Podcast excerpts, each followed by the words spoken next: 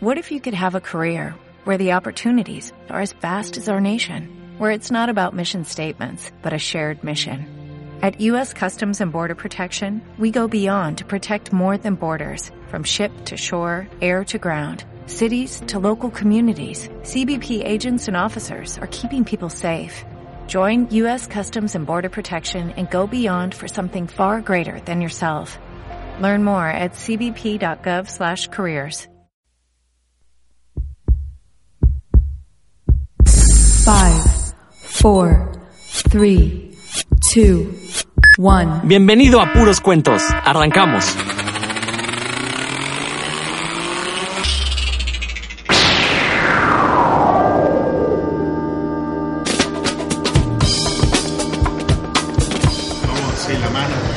Hola, ¿qué tal? Bienvenidos a una emisión más de Puros Cuentos, el programa de Circo Volador Radio dedicado a los cómics y toda la cultura que los rodea, llámese cultura ñoña.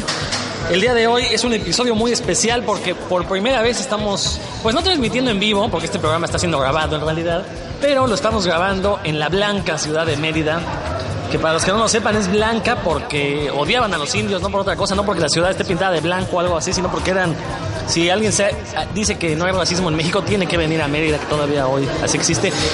Y no lo digo en mala onda, lo digo porque son actitudes que todo México tenemos y que debemos estar conscientes como lectores, no solo de cómics, sino de, literatura en general. Yo soy Rodrigo Vidal Tamayo y el día de hoy tengo dos personajazos, la verdad estoy con la élite ñoña de, de Mérida, la verdad es que ni yo me lo puedo creer. Llego a Mérida, empiezo a buscar gente ñoña y resulta que los primeros con los que me topo pues son como los machos alfa de, no en el mal sentido, sino como los que llevan la, batuta ahí sobre el aspecto cultural, ambos comiqueros, fanáticos del cine, fanáticos de pues todo eso que nos gusta. Eh, voy a dejar que se presente cada uno, que nos dé un poquito a qué se dedican, eh, para no perder más tiempo y llegar al tema que hoy nos corresponde. Bueno, yo soy Daniel Irabien. Eh, actualmente me dedico, como muchos otros de la élite ñoña, a la, a la publicidad y el branding como copy. Ya no soy community manager, ya me superé. Ya llegué a copy. Pero bueno, he trabajado un poco en todo. He sido becario de Funca un par de veces. He tenido una beca de IMCINE. Básicamente, yo sí creo en el estado de bienestar para la producción cultural. Gracias a eso he podido dirigir animación, he podido hacer radiodrama para niños, he podido escribir teatro y hacer muchas otras cosas. Y ahorita combino mi, mis inter, mi, producción cultural con, pues, con la necesidad de pagar la renta en el mundo del branding. Hola a todos, yo soy Edilberto Barrero. Yo tengo mi propio estudio de branding, un poquito más específico que lo de Daniel. Yo soy diseñador, no es tan, es más puntual lo que hago. Y de manera similar a Daniel, eh, comparto un poco su opinión, pero la aterrizo sobre otro tema importante, el tema de que la cultura debería ser una forma de poder suave, que ha sido que ha sido muy omitido y, y es importante, porque en cierta forma eso es lo que ha hecho que la cultura ñoña sea tan relevante y universal, y los productores son los que influyen en todos nosotros los ñoñazos, entonces es algo digno de ser pensado. A ver, explícanos eso, ¿qué es eso de cultura, eh, de poder suave que le llamas a la cultura? Ok, el ejemplo nerdástico que tendré que seguir es muy sencillo. Eh, tendré que llegar a otros de mis pasiones, que es el pop coreano, que sí tiene muchos temas de explotación muy interesantes, pero hablaremos, eso es otro tema. Pero básicamente toda, durante los 80s, 70s, 80s y 90s, el gran exportador de cultura a todo el, Oriente Asiático era Japón.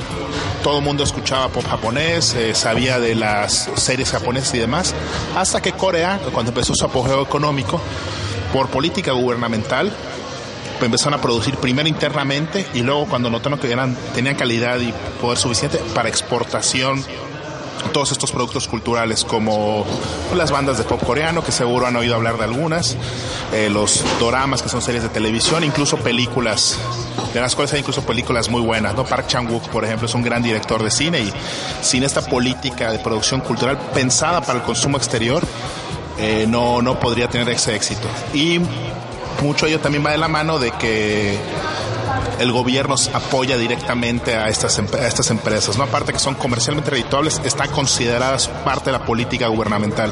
Es, es importante para el gobierno que esa influencia cultural que tiene el, el país esté presente. Y el ejemplo clásico para México pues serían Estados Unidos, ¿no? La producción norteamericana es un poder suave sobre nosotros, no tenemos ¿eh? Es un poder suave y un poder duro porque está acompañada también de control de ciertas estructuras de distribución. Es decir, si viene como un poder económico. Pero otro ejemplo de poder suave clásico que podríamos mencionar es la BBC y en general Inglaterra. Inglaterra a nivel eh, poder económico y a nivel poder militar, si bien sigue siendo unos peces importantes, pega mucho más, y a nivel diplomático batea mucho, muy por arriba de su promedio, en buena parte por la influencia cultural que tiene. Es decir, el Doctor Who como producto de exportación inglesa, como una venta de una sociedad postcolonial completamente igualitaria y unificada, una especie de ilusión que ayuda a tratar de, de manejar una mejor imagen y al mismo tiempo vender mejor el país y generar mejor influencia y, y, mayor apertura hacia las otras áreas. Es esencialmente una diplomacia. México tampoco es, eh, digamos, ajeno a esto. No recuerdo la cita específica, pero fue en un programa de Ricardo Rafael eh, en Canal 11 mientras evaluaban las estrategias para la negociación del Tratado de, Libre Comercio que mencionaron que durante el, sexenio de, de, Salinas se creó la exposición México a través de los siglos, que juntó todo el material, digamos, cultural y artístico que México podía sacar y lo llevaba a los museos de Estados Unidos y Canadá en general del mundo en una enorme, digamos, ofensiva de encanto en parte para promover la idea de un país civilizado, moderno, de valor, un, de igual por igual con los otros países. Se vio en ese sentido la cultura como un acto diplomático y un acto para los fines de Estado.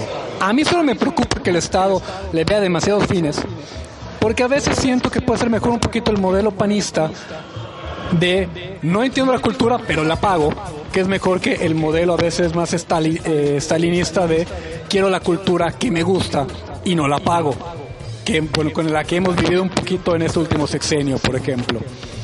Entonces hay que tener un poquito de cuidado porque si se hace una cultura muy estatificada en cuanto a los valores, también se puede convertir en un sistema de, de opresión. Aunque, como nos demuestra la serie B los cómics, siempre habrá lugar para subvertir a, a los opresores en el arte ñoño. Bueno, como se darán cuenta los que nos estén escuchando, el que nos gusten los temas ñoños no impide que podamos también debrayar con cuestiones de análisis cultural, que yo siento que al menos en México le hace mucha falta a la cuestión de los cómics, a la cuestión de las series, a la cuestión del cine, porque siempre nos quedamos en un nivel más o menos superficial, ¿no? Habrá por ahí quien analice el discurso, pero en realidad nadie analiza trasfondos. Y eso, la verdad, tiene que ver con el tema que vamos a tratar hoy, porque los que anden metidos en redes sociales, pues se darán cuenta que hace un par de semanas se anunció la nueva serie de Thundercats llamada Thundercats Roar, eh, una serie que se anuncia desde un inicio que va a ser dirigida a niños pequeños, incluso no niños de 10, 11 años, sino niños todavía de 5, 6, 7 años. Eh, el estilo visual, pues es recuerda mucho estas caricaturas que están de moda ahorita, como Steven Universe, como eh, Los Padrinos Mágicos, todas estas series, bueno, caricaturas hechas con animación tipo Flash.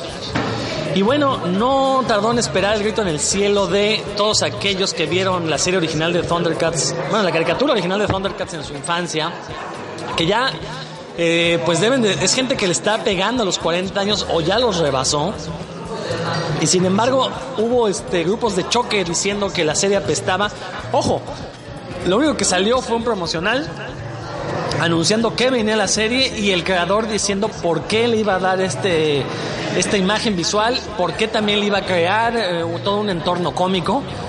Eh, todo esto quedó perfectamente claro y sin embargo, pues estos que yo he dado a llamar cuarentones plus, digo, porque es gente que o le va a pegar a los 40 o ya lo superó de plano, incluso llegando a los 50 pero mostrando un desdén por este tipo de cosas, en lugar de emocionarse porque sus hijos o porque nuevas generaciones van a conocer a los felinos cósmicos, como se les llamó en México, eh, no, están en contra de que se mancille lo que ellos consideran una eh, este pilar de su infancia, ¿no?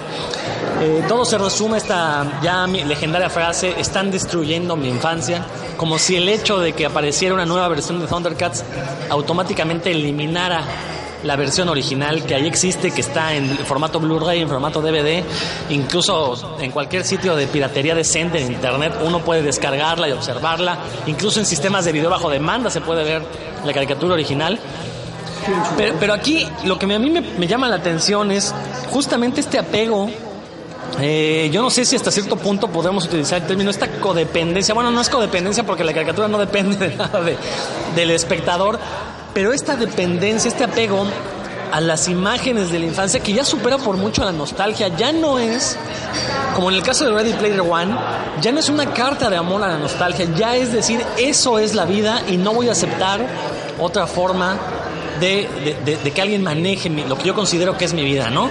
No sé ustedes, pero a mí me preocupa mucho que sobre todo hombres cuarentones sean los que estén alzando la voz con productos infantiles y que si lo analizamos un poquito a fondo, por ahí también podemos explicar el caso de violencia contra grupos vulnerables por parte de hombres que no soportan ver cosas diferentes, ¿no? Pero bueno, eso ya es un análisis mucho más eh, eh, aventado que me estoy haciendo. Pero no sé ustedes cómo ven o por qué creen que ocurra esta situación en donde gente adulta se está quejando de productos dirigidos a público infantil. Bueno, esto es algo que le he dado mucha reflexión, pero hay Claro, aquí vamos a entrar en temas como muy filosóficos y morales, un poco grandes, pero siento que hay, no conozco el término en español, pero el término sería Arrested Development, no la serie, sino el, el concepto psicológico, que es un desarrollo impedido que tenemos muchas veces, ¿no? Antes podríamos decir que había una especie de evolución o estado de adultez, y siento que últimamente también vamos a entrar igual a algo sospechosamente extraño, pero tal vez por impulsos capitalistas o por nociones comerciales, se ha buscado que extender el periodo de que la gente consuma productos viables, ¿no? Podemos verlo en gente igual de estos mismos rangos de edades que coleccionan cosas de Disney o de cosas que nominalmente están dedicadas para niños y hoy en día pues siguen comercializando, ¿no? No sé el, la reacción específica contra Thundercats Roar es similar a la que alguna vez se puso contra eh,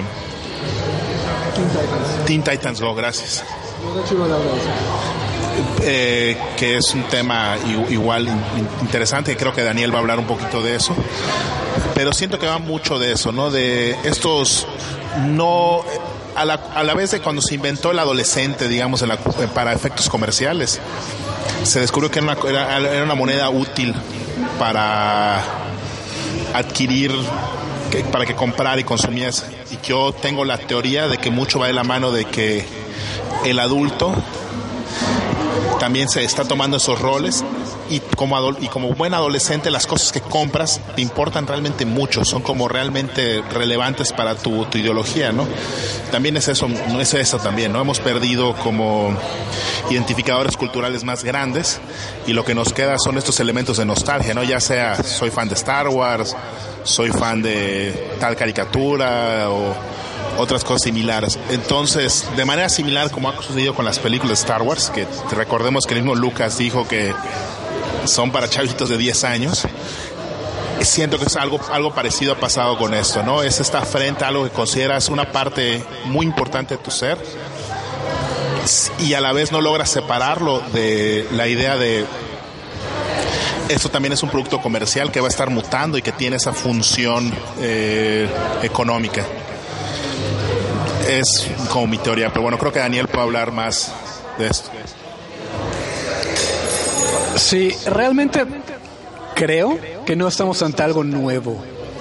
Quizás la forma y un poquito la, la resonancia que tiene sí es nueva, pero la necesidad de la gente de no ver cambios, sobre todo cuando llega a esta extraña edad media en la vida, es muy alta. Sí creo que hay un asunto generacional como alguien que está perfectamente en el rango generacional, voy a confesar que mi mayor comentario fue, no creo ver esta caricatura. La- ni siquiera vi el video completo porque vi el diseño, vi el estilo de humor, pensé, para eso veo Gumball, que me parece más divertida. Y me recordó mucho Teen Titans Go y yo fui de los que, la verdad, se emocionó con la idea de más temporadas de Teen Titans. Cuando veo Teen Titans Go digo, ¿qué es esto? No me pareció motivo para un escándalo, dije, qué bruto, que, o sea, están explotando la franquicia sin nada más que decir. Y ahora puedo co- confesar, estoy esperando con ansias la película Teen Titans Go, que creo que va a ser la mejor película de superhéroes de todos los tiempos, o al menos la más honesta. Pero sí, siento que Teen Titans Go nos muestra algunas señales. Y es un, pero tenía otro detalle. Teen Titans no tenía la antigüedad de, de Thundercats, ni tenía uno de los detalles que para mí es importante, el género. Teen Titans siempre tuvo mucho humor y aunque todos los 80 tuvieron ese humor en la caricatura estadounidense que tenía que acabar con un chiste estúpido, normalmente del, del idiota de Snarf, era una épica. Y el, el mito originario era el niño rey que despierta siendo un héroe. Es decir, a nivel épico, eh, mítico, está muy bonita la caricatura para niños. A diferencia de otras semejantes como Los Tigres del Mar o como Silverhawks, donde esencialmente son o policías o un grupo de científicos mutantes. En este caso eran refugiados de un planeta, eh, el mito fundacional de Estados Unidos, de eh, los puritanos que llegan a una nueva tierra, el niño rey, la capacidad de hacer tu propio destino con la ciencia, con todo. Tiene todo eso. Y ahorita hicieron una, una sátira, un acto de burla. Yo no sé si sea para niños muy chicos. Y a veces siento que los niños muy chicos están aprendiendo un humor muy extraño, que es un humor de referencias que no tienen y en base a señales externas de ahora ríe, ahora tal. O sea, tú ves a Gumball y me puede dar mucha risa. Y, sé, y veo al niño riendo, así puedo decir, no estás riéndote de lo que yo me río. Y sospecho sinceramente, niño, me, encantan mis amigos con hijos, dicen, es, traen otro chip. Están súper a- eh, adelantados estos niños. Digo, ¿sí? No creo que entienda de qué se está riendo. Creo que más bien parece un monito entrenado. Muy lindo. Tampoco estoy tan duro en el sentido de que los niños son niños, tienen muchas virtudes. Los adultos siempre proyectamos ilusiones en ellos. Creo que lo que tenemos es... No es la generación de los 40 está en cierto nivel económico. Sí siento que además ha habido un abuso de parte de las instituciones creativas. Al intentar medir y controlar todo, se está abusando de la propiedad intelectual creada. Básicamente están yendo a buscar qué demonios más van a poder re- relanzar. Esto no ha eliminado productos tan interesantes como Gravity Falls o como Rick and Morty o como mismo este, Phineas y que son originales, que son nuevos. Pero justo preparado antes de esto es, esta se siente muy fuerte porque estamos en, un- en la era de hiperconsumo audiovisual. Antes habían dos canales, tres canales, para de contar. Antes había radio y dos horas de televisión. Ahorita tenemos acceso a todas las caricaturas de todos los tiempos, en todo el momento casi, en Internet hiperconsumimos las cosas. Las tragamos tan rápido que la propia sociedad no tiene la capacidad de crear material nuevo y que genere la, la atracción para ello. Pero estamos contando las mismas historias desde que alguien inició la ciencia ficción con la idea de que había una voz que- hablando en el desierto a un tipo para que sacrifique a su hijo, o con la Cenicienta o con la Bella Dur- sobre todo por ejemplo Blancanieves es uno de los cuentos que más se repiten en un montón de culturas. Estamos ante, ante los humanos nos fijamos en ciertas historias y nos obsesionamos con ellas y las reinventamos. Yo creo que aquí el conflicto viene con un estrés muy fuerte sobre la sociedad y el cambio que hay y sobre la reinvención de las cosas continuamente, el sentirte fuera del cambio, el sentirte que te, fuera del lugar. Siento que hay una enorme sensación de desplazamiento en la sociedad y también hay una enorme, enorme caja de resonancia que es quejarme en Facebook. Pero por cuántas, o sea, por- puedo ver a mil personas mentarle la madre al pobre muchacho que está creando Thundercats. Creo que mi mayor queja con él es, brother, tu idea está preciosa. No uses a los Thundercats, inventa tus personajes. o sea, haz una serie para niños pequeños de una bola de idiotas, exploradores espaciales que tienen grandes aventuras contra monstruos, etcétera, con un montón de naves y explosiones. Suena re bonito. Los Thundercats distraen de tu meta. Si no por otra cosa, porque hay una bola de cuarentones que no quieren ver que cambie en su pasado. Pero aquí hay algo que hay que hacer notar, ¿no? Igual este chavo llevó una propuesta como lo que estás diciendo y fue el estudio donde hay cuarentones, cincuentones que no les, no les atrajo la idea de una franquicia nueva y dijeron, no, ¿por qué no lo adaptas a algo que ya conocemos, ¿no? A los Thundercats. ¿Por qué? Porque ya tiene un mercado seguro, eh, la gente lo ubica, todo este tipo de cosas. Entonces, a mí que no me vengan a decir los cuarentones diciendo, es que ¿por qué no creen cosas nuevas? No, es que gente como tú está impidiendo que se creen cosas nuevas. Gente como tú sigue buscando Star Wars, sigue buscando Star Trek, siguen pidiendo Terminator, Jurassic Park. Surgen cosas nuevas y o no se les da la oportunidad o estos mismos grupos de choque, no estoy diciendo que tengan tanto poder, pero en el momento en que, por ejemplo, sus hijos quieren ver algo nuevo y ellos se lo prohíben por la razón que sea, y no va a haber esta compra de parafernalia, que a final de cuentas es para lo que se hacen las caricaturas infantiles, para vender juguetes. Pero si tú como papá no le vas a comprar los juguetes que quiere el niño y le vas a comprar lo que tú quieres, Lego, Star Wars, eh, figuras de superhéroes, que todo esto que ahorita no sé, ya no sé si es bueno o malo que vayas a cualquier supermercado y encuentras muñecos de superhéroes, ¿no? De los superhéroes clásicos, pues. Entonces yo no sé hasta qué punto de veras la influencia de nuestra generación, porque obviamente yo también ya soy cuarentón, esté impidiendo este desarrollo creativo. Sí, de hecho por eso empecé diciendo, nuestra generación está en el poder. Ese es todo el punto. A mí lo que más me horroriza de voltear a ver las elecciones de Yucatán es que estudié con los candidatos. No quiero votar por ninguno. Los conozco personalmente. O sea, yo sí estoy en el asunto de no, no vale el malo por conocido. Me da miedo. Pero sí creo que mucho de eso tiene que ver con un grupo de cuarentones que están buscando mantener su empleo y que están buscando aquello que se parezca a aquello que funcionó ahora. Para mi mayor depresión algo están haciendo bien estos cuarentones a nivel económico que están haciendo un montón de dinero. Yo creo que lo están haciendo de una forma muy desgastante para su estructura, que, que les va a pasar un poquito lo que le pasó con el Hollywood de finales de los 60, que de pronto los musicales dejaron de vender y no sabían por qué, y llegó el nuevo Hollywood a rescatarlos. Pero una etapa en la cual se colapsó y los antiguos talentos ya no lograban vender nada porque la audiencia cambió y empezó a comprar cosas de otros lados sospecho que tarde o temprano esto va a pasar con los superhéroes. Es solo que no es, tan, no es tan pronto. Y también estamos pensando que los superhéroes han estado aquí un montón de tiempo en el cine y en el mainstream. ¿Por qué? Pero si revisamos realmente el boom, sí es bueno, X-Men con Brian Singer más o menos finales de los 90, pero luego X-Men 3 y pensamos, ahí murió la franquicia. Realmente podemos hablar de, de Iron Man y John Favreau como ese boom de la franquicia. Y si esa franquicia se hubiera muerto en Iron Man probablemente 2, para el 3, de no llegar a Avengers. Que es curioso porque como películas individuales, las previas Avengers no fueron tan sólidas. El pobre Hulk cuántas veces ha sido reinventado en el cine. O sea, creo que Mark Ruffalo ha podido mantenerse en el papel porque no ha hecho una película sobre Hulk. El día que lo haga, lo van a cambiar y van a rebotear ya vamos para el tercer Spider-Man en menos de 20 años. Entonces, ha sido muy intenso en muy poco tiempo. Pero también si nos podemos saber, hace 20 años salió Matrix. No hace 30 ni 40, hace 20 nada. O sea, es un montón y a veces muy poco tiempo. Y ya nadie se acuerda de Matrix. O sea, ya estamos ante, ante esta época en la cual siento hay una hipersensibilidad al presente.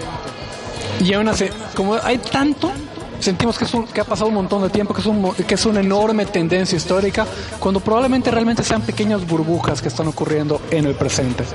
Pero sí, sí es un problema, regresando, que los que causan las quejas son los que evitan la llegada de nuevas cosas. Sí hay una relación perniciosa ahí. Yo nada más quería agregar una nota sobre los temas de las generaciones. Creo que también hay algo importante que ahorita escuchando a Daniel me, se vino a la mente. Hay esta nuestra generación, es la última generación que le tocó recordar un mundo no tan hiperacelerado.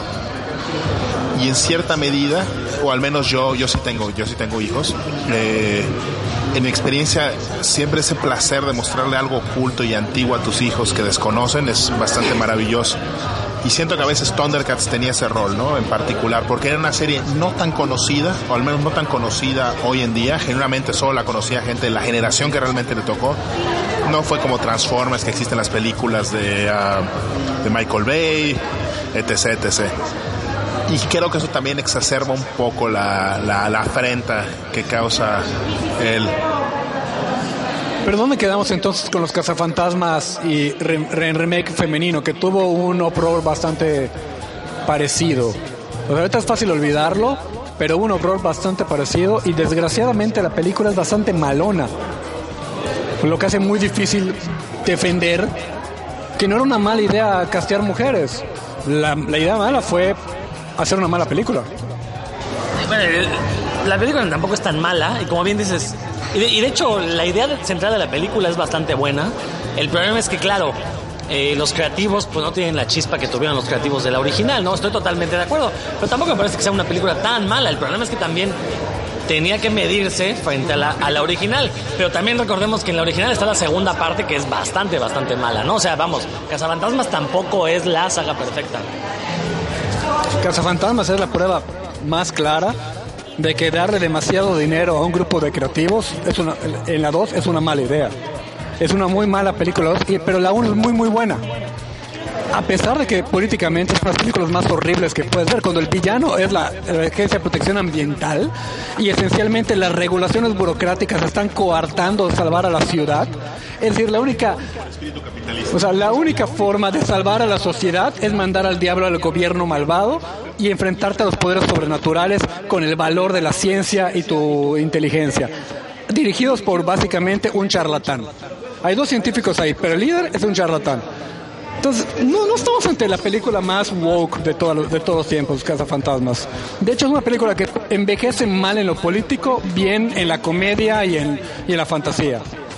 Entonces era una gran idea re- refrutearla co- con, mujeres. El problema también es, es una, es una gran idea, pero las ideas no bastan, la ejecución importa. Y, pero el, el digamos, el uproar que surgió contra Cazafantasmas no es muy distinto al de Thundercats. Y las razones no son muy distintas.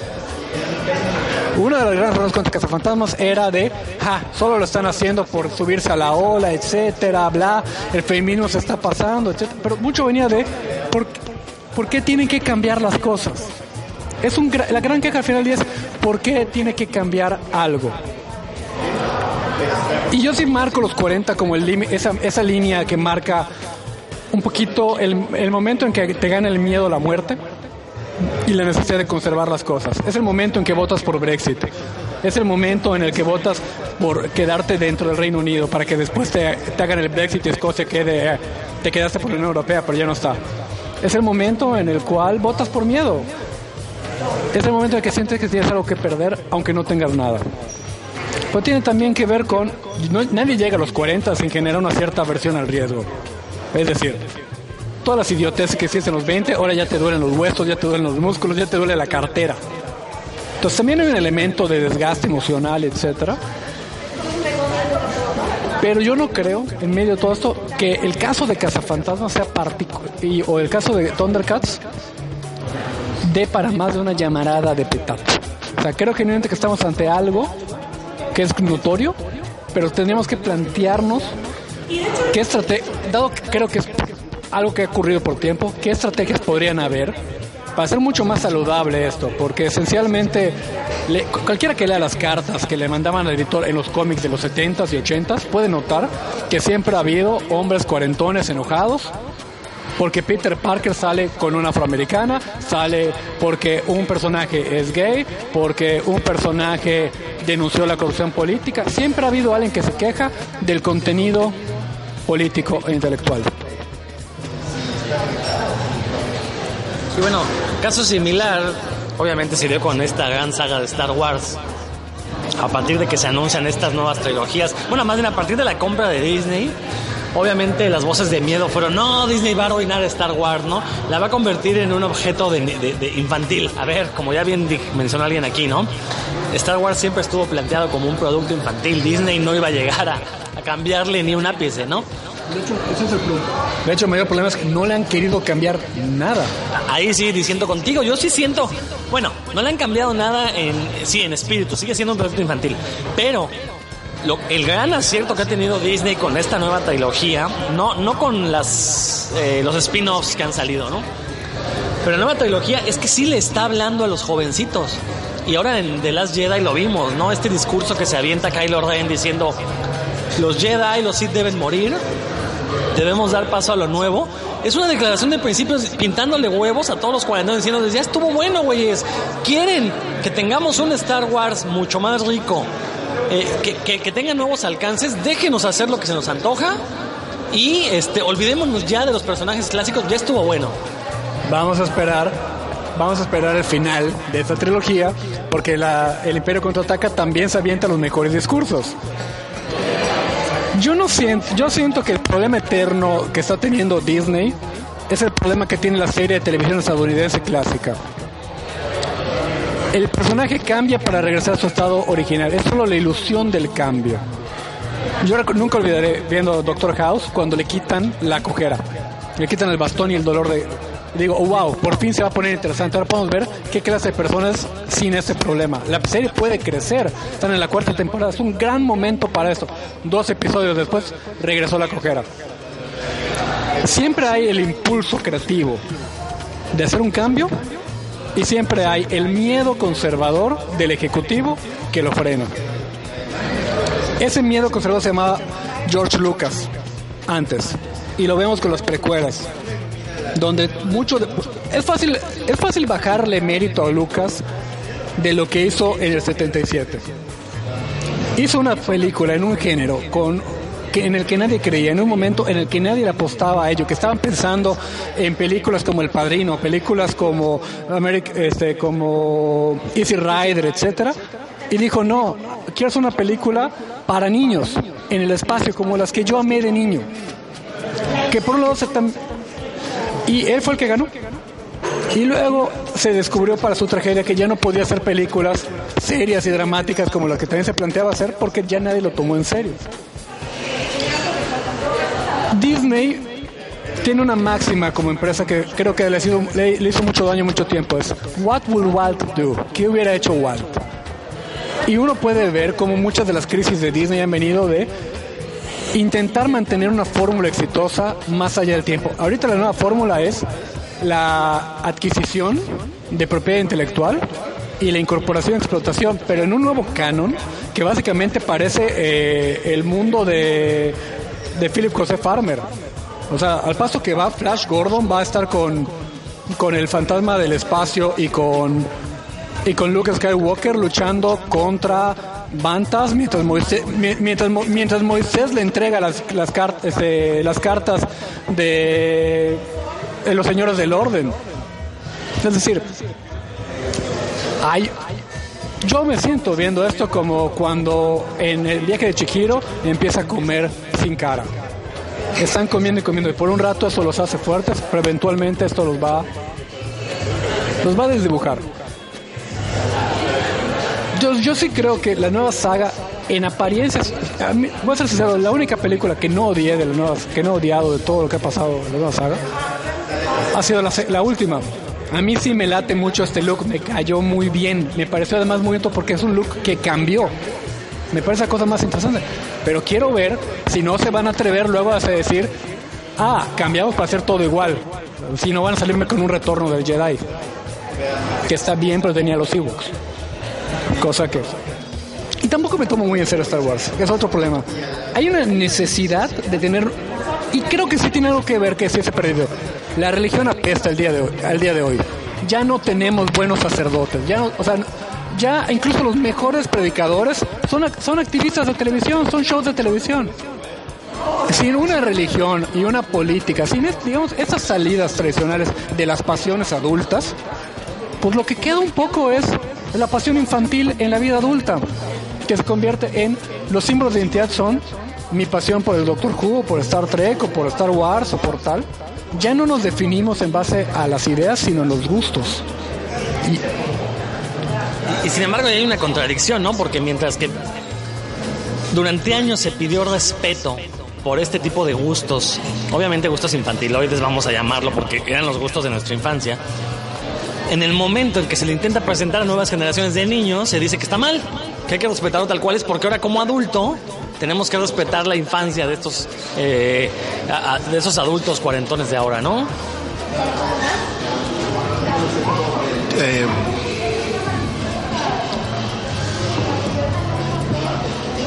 qué trabajo. Eh, Pero creo que esto es un poquito. Si uno lee lo que decían los yuppies de los Gen X, es lo mismo que los Gen X dicen de los millennials. Y si leemos los baby boomers, lo que escuchaba la generación de la guerra, lo que decía la generación de la guerra, los baby boomers, que todo lo tenían fácil, que lo querían bla, etcétera, es lo mismo que los baby boomers dijeron de los Gen X. Es decir, hay una eh, larguísima tradición de la juventud de querer destruir a sus ancestros y de los ancestros de decir que la juventud ha perdido los valores. Digo, hemos perdido valores como la esclavitud, por ejemplo, es decir, o sea, el derecho a, ser a tener propiedad de otro humano se ha perdido. O sea, no, no voy a ponerme en el modo todos son avances, pero tampoco creo que sea tan... ah, creo que es un buen show. Creo que es lo que estamos viendo. Es un gran show, es un buen show en esta sociedad del espectáculo. Ver a un grupo de señores con tiempo libre quejarse de una caricatura. Y es un muy buen descanso en medio de las campañas políticas. Y la mejor, y la mayor, y, y mejores quejas han venido del peinado del chavito que está creando los Thundercats. Realmente he escuchado los mejores ataques, muy injustos, pero los mejores han sido sobre me niego a ver nada de alguien que tenga un peinado así. Que es un poco extraño. Sí, por supuesto, es, es ya mucho idealizar la forma sobre el fondo real, ¿no?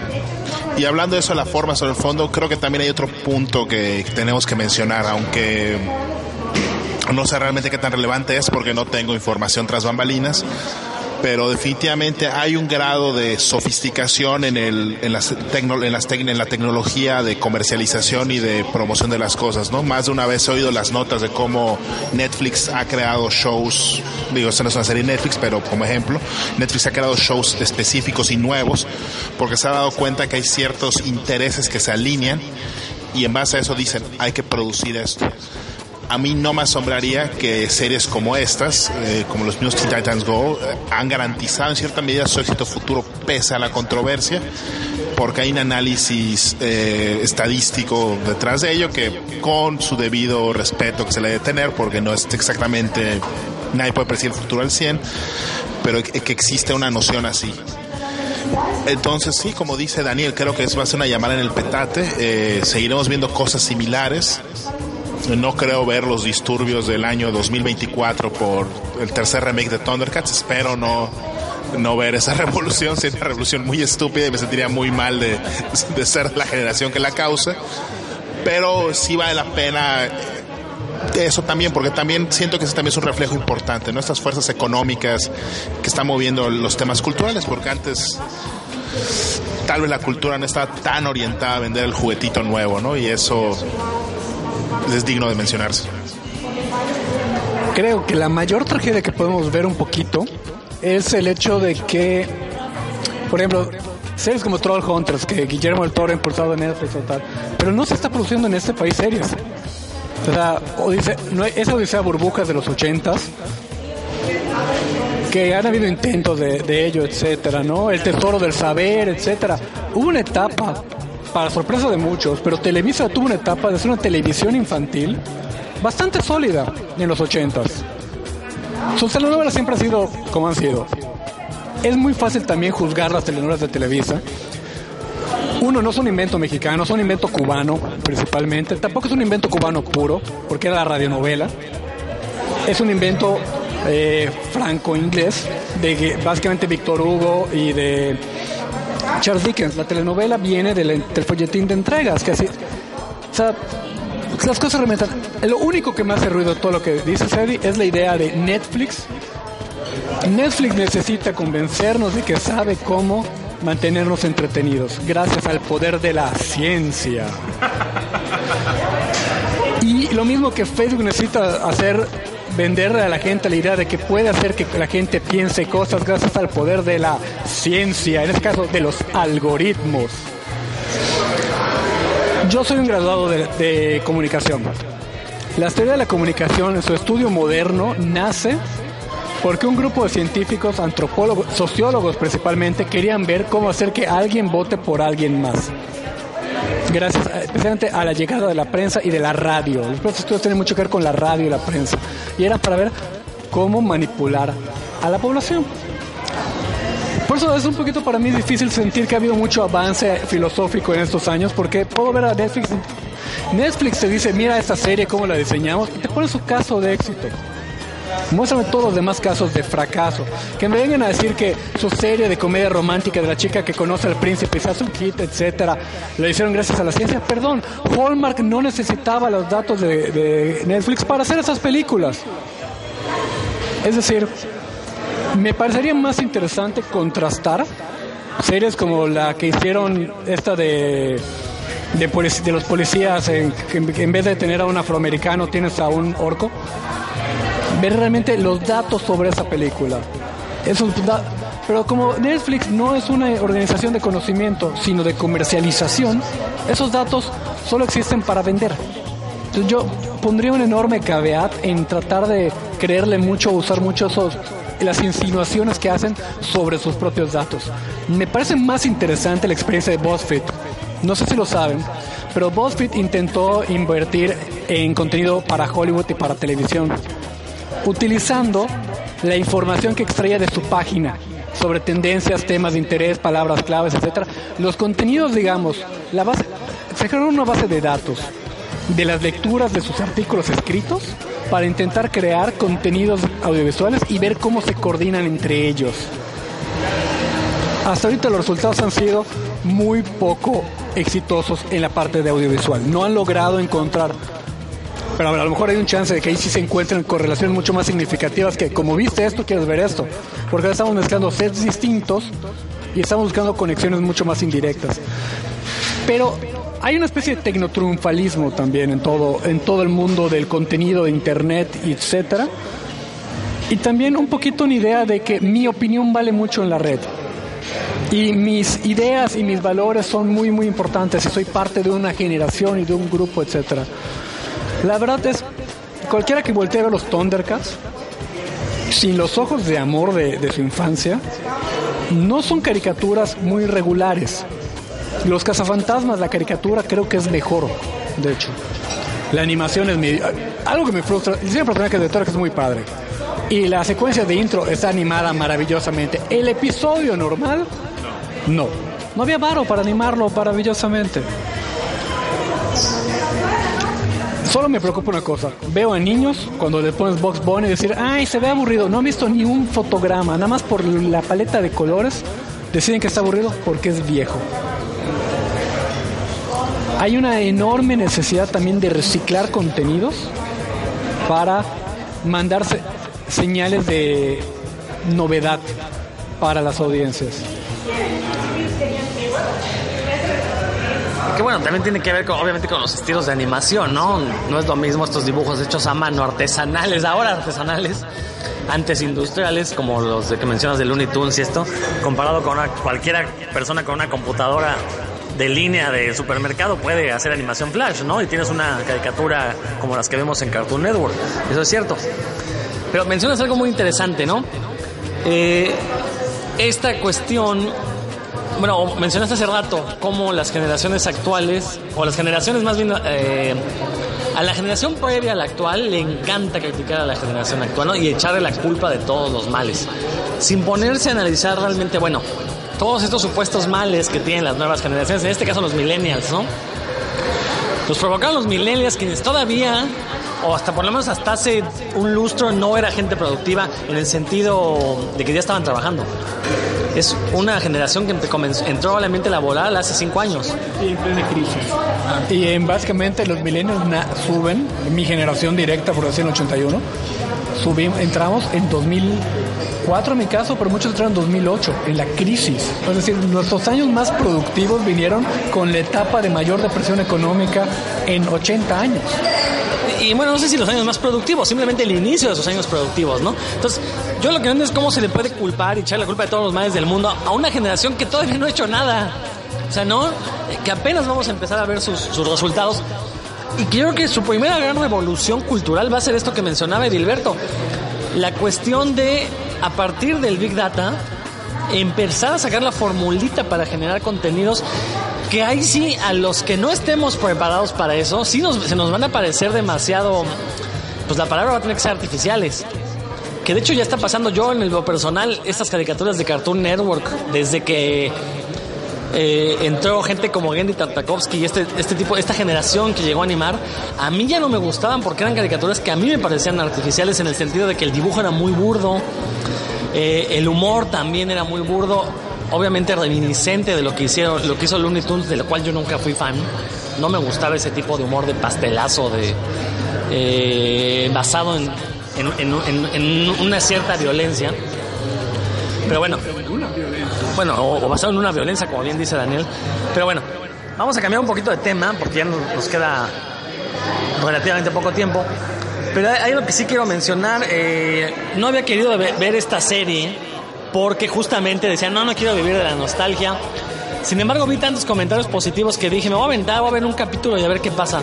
Me refiero a Cobra Kai, esta secuela de las películas de Karate Kid, que aparte es muy gracioso porque, pues, todos los de mi generación vimos Karate Kid, quisimos aprender algún arte marcial después de ver ahí a Daniel San dando una patada voladora al malvado de la película.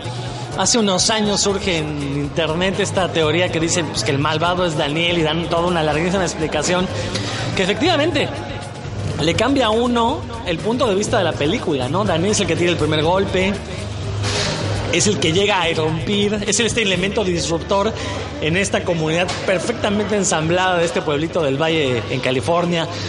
Y bueno, se anuncia esta, esta, esta serie a través de YouTube la verdad no me emocionó en nada la historia. Eh, bueno, la idea no, me emocionó en nada. Yo no quería ver de nueva cuenta a Karate Kid. Tenía mi recuerdo y dije, con eso me voy a quedar.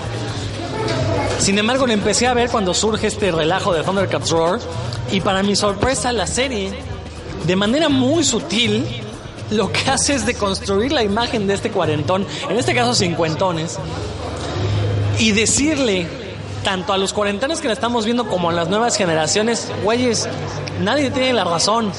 Son valores diferentes y la verdad si analizamos moralmente los valores de una generación adolescente, la generación adolescente que vemos en la serie de Cobra Kai, con la generación de los adultos, creo que moralmente sale mejor parada la generación adolescente. ¿Por qué? Porque es más incluyente, es más abierta a nuevas ideas o a viejas ideas, en este caso el karate, ¿no? Eh, vamos, la serie de manera muy sutil sí le está diciendo a los adultos, dejen que los adolescentes vivan su vida y ustedes ya déjense de pendejadas, ¿no? Déjense de tener estos apegos tontos, intenten comprender al otro. El personaje principal, eh, este Johnny Lawrence, el malvado de las películas, de la película original de Karate Kid, pues aquí si bien no es el héroe, sí vemos como a lo largo de 10 capítulos de media hora es este típico gringo racista eh, en contra de la inmigración, eh, culpando al otro de su situación económica. Y sin embargo conociendo en cuanto le tiene la oportunidad de conocer otro tipo de personas no deja detrás este tipo de prejuicios pero por lo menos ya se da cuenta de que hay otro tipo de personas no y lograr eso en, en el ciudadano gringo promedio blanco la verdad es que me parece algo bastante loable por parte de la serie y, creo que tiene mucho que decir, aparte de esta historia central de, competencias de karate. Y yo creo que sí es una crítica muy velada a este comportamiento que hemos estado platicando a lo largo del programa, ¿no? Sí le está diciendo a los cuarentones, mira, serás muy cuarentón, tendrás mucha lana, pero si tienes este rencor contra la gente que se está metiendo con tus cosas sagradas, es porque algo te está faltando. Creo que aquí Daniel me dio el chisme de que no te gustó la serie, ¿no? Eh, no, es un poquito más... No me interesó. Vi dos episodios, dije, ok, está bien hecha, está bien construida, tal. No te, eh, si voy a ver algo más, o sea, voy a ver algo, probablemente acabe viendo otra cosa. Este, de hecho, vi o sea, algún día podría verlo, no, no está en mi lista de top. Ahora, sí creo, y hablaba con Edilberto, por él fue el que me lo con- con él lo contaba, que la serie se ve, es un poquito un, un ejemplo muy interesante de cómo hacer este tipo de cosas. Si las vas a hacer, no soy fan, pero si las vas a hacer, cómo hacerla. Uno, la serie llega orgánicamente. Es decir, eh, por años estaba un, un poco una conversación sobre Karate Kid. Es más, ya venía después del horror de Kung Fu Kid en China, es decir, con, con el hijo de, de Will Smith. Ya, ya venía un poquito, ya la regaron una vez, como George Red. Vamos a hacerla bien. Vamos a darle la vuelta.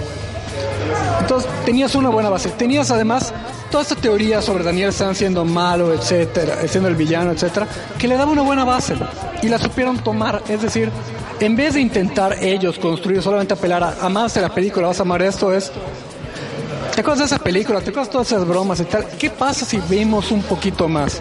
En vez de pensar en vamos a hacerla o vamos a hacer lo mismo, es vamos a mirar de un lado, vamos a ver por el otro, vamos a ver qué más hay.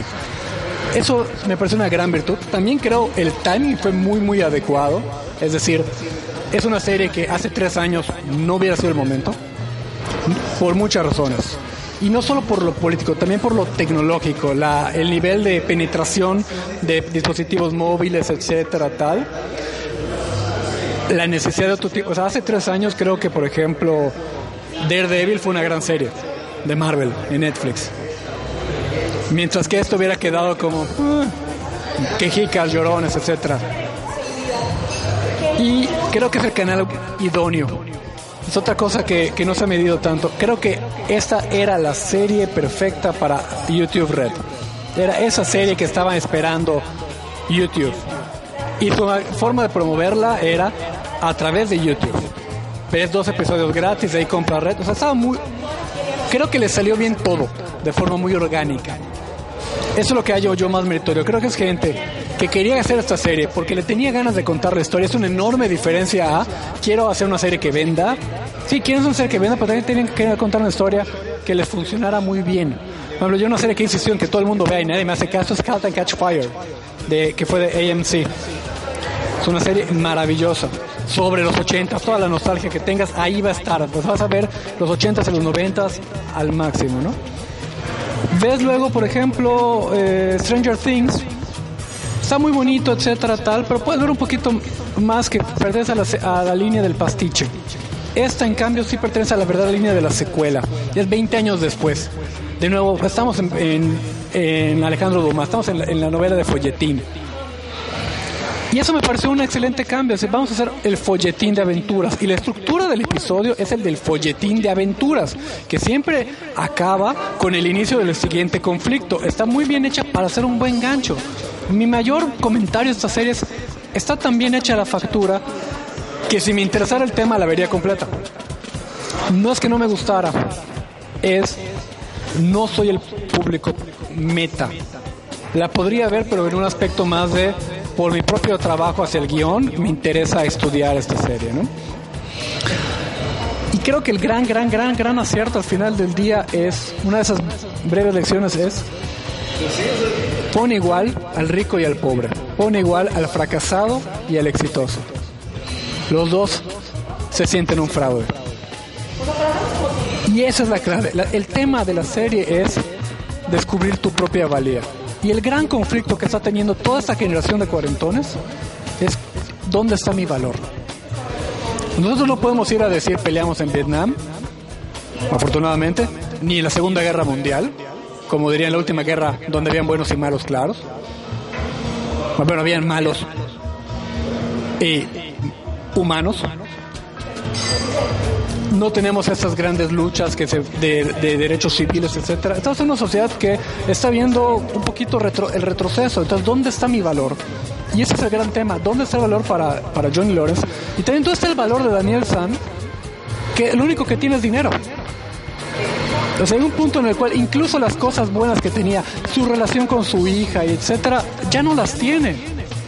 Y, y los dos se redescubren no en la infancia que querían tener, sino en el karate y en el ser maestros, en el, digamos, y lo hacen muy mal, son muy malos maestros, vamos a ser sinceros. Y, pero es importante eso, porque como le dice Yoda a, a Luke en una de las mejores citas, Los maestros siempre fracasamos con los alumnos, ese es el punto. Nuestros alumnos siempre son nuestros mayores fracasos.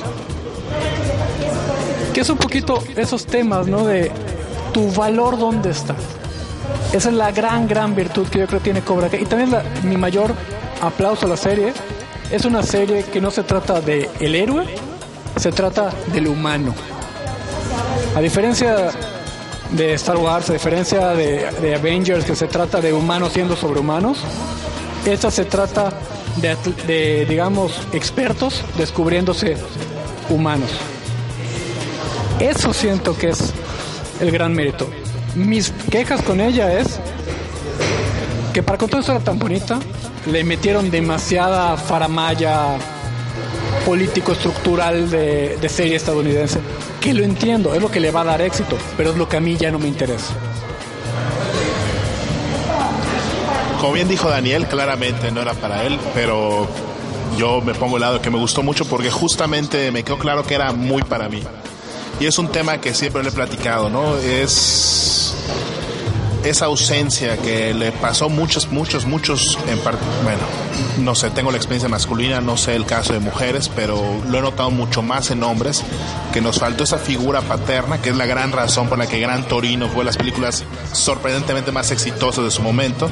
Nadie esperaba que todo el mundo le interesara una película sobre un Clint Eastwood anciano, O la de Big Fish de Tim Burton, ¿no? o la de Big Fish de Tim Burton, películas sobre esos padres Pero ¿qué, qué pasa con un Pedro Páramo? Es decir, el padre ausente es la figura clásica. El primer padre ausente se llama Yahvé. Sí, claro, ciertamente. Ciertamente, pero al menos existía el padre de carne y hueso que era el que nos guiaba o tal vez eh, la expectativa cambió a nivel social y de que queríamos un padre como Live to Beaver o el equivalente que no sé quién sería el equivalente en mi imaginario. Siento que en buena medida Cobra Kai nos da un discurso es como un, bueno, yo la sentí como un libro de un libro de texto muy útil y lo usé con mi hija, ¿no? Le dije, "Hija, la vimos juntos, le gustó, le emocionó por motivos diferentes, obviamente, se le hizo paz con los personajes, los personajes adolescentes se le hicieron padrísimos, los adultos se le hizo interesante, el nivel de introspección los entendió y le dije, hija, eso es el adulto. Esa duda, ¿quién es el bueno de la serie? No sé. Exacto, no, no puedes saberlo. O sea, los dos tienen un punto en diferentes niveles, los dos hacen cosas muy malas en diferentes puntos, los dos hacen cosas muy buenas, se actúan con generosidad, a veces se respetan, a veces no se respetan, pese a ser enemigos mortales, a veces como en alguna de las escenas, mejores escenas de la película, la esposa de la serie, la, la esposa les hace mostrar qué tan ridículos son. Vamos a regresar con la esposa. La esposa es un personaje muy chafa en- a nivel de escritura. En los, en los primeros dos episodios y tal. ¿Por qué? Porque la esposa la usan para que Danielito entienda cosas. Es que tú no estás casado. Por eso no. no, no que crees que es algo muy chava, pero eso pasa en realidad. Eh, claro que eso pasa en la vida. Pa- la pareja te muestra cosas y tú le muestras cosas a tu pareja.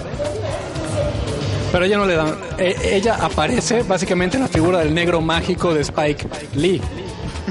Es el señor Miyagi de la, de la serie. Es cierto que Miyagi tiene un poquito más de tiempo en pantalla.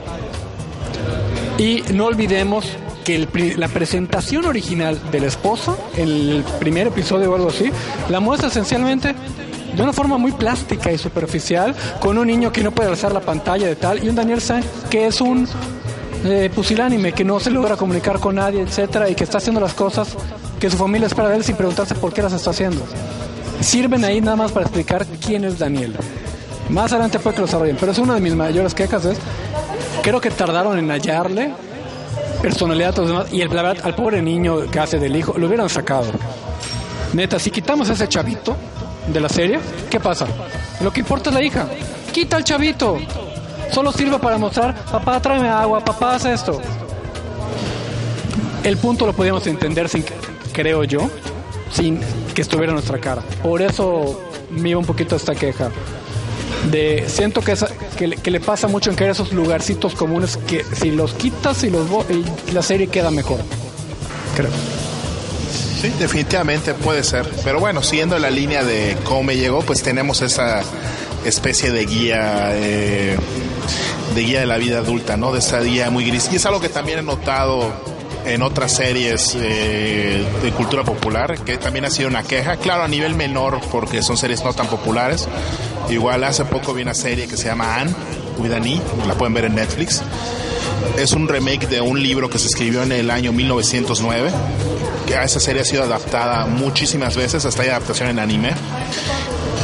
Y es muy curioso porque la serie es como ese, vamos a llamarlo, género de niño huérfano que es adoptado que también es especie de niño mágico, solo que la versión actual la hacen oscura, no sé qué tan innecesariamente, pero la hacen un poquito más oscura, ¿no? La niña tiene traumas psicológicos en algunos momentos fuertes en consecuencia de la vida que vivió, que está mencionada en los libros que vivió esa vida muy difícil antes de ser adoptada por la pareja actual, ¿no?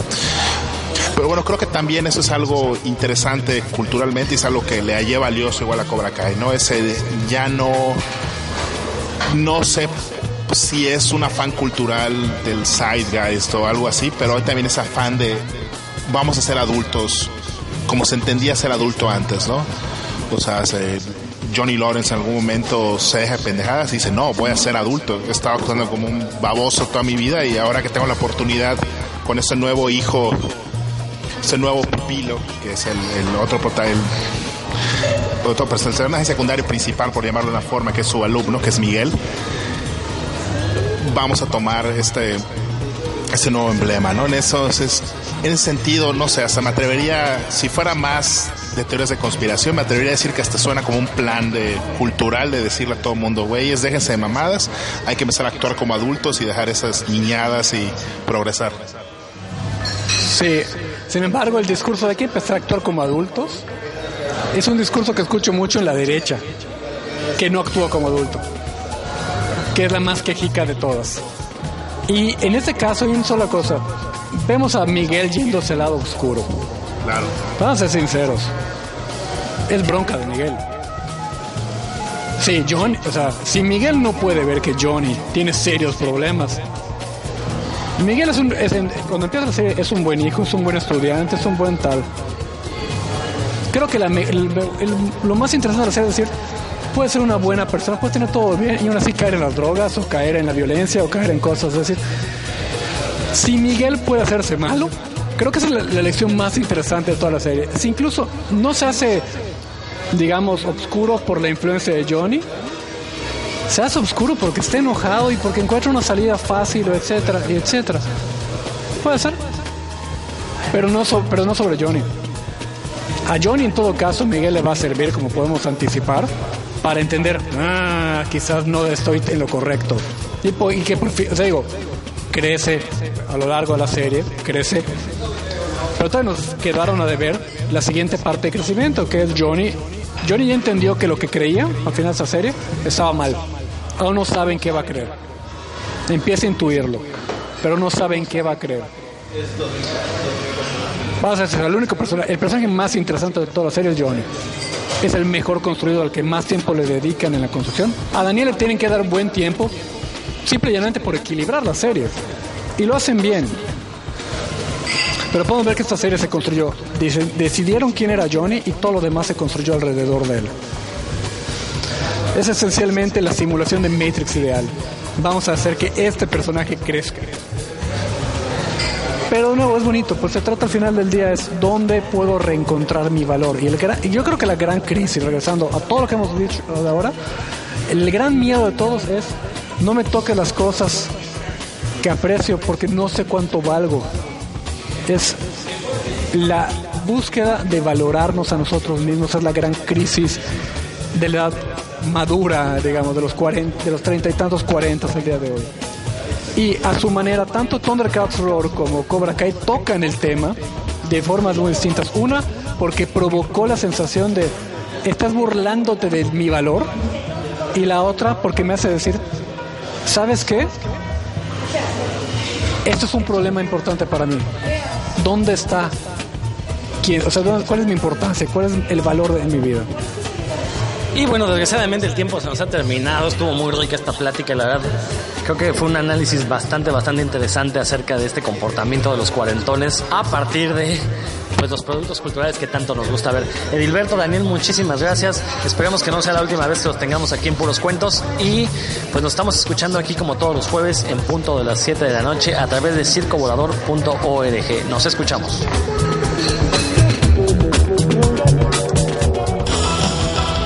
Esto fue Puros Cuentos. Te invitamos a seguirnos el próximo jueves a las 7 de la noche. No nos falles.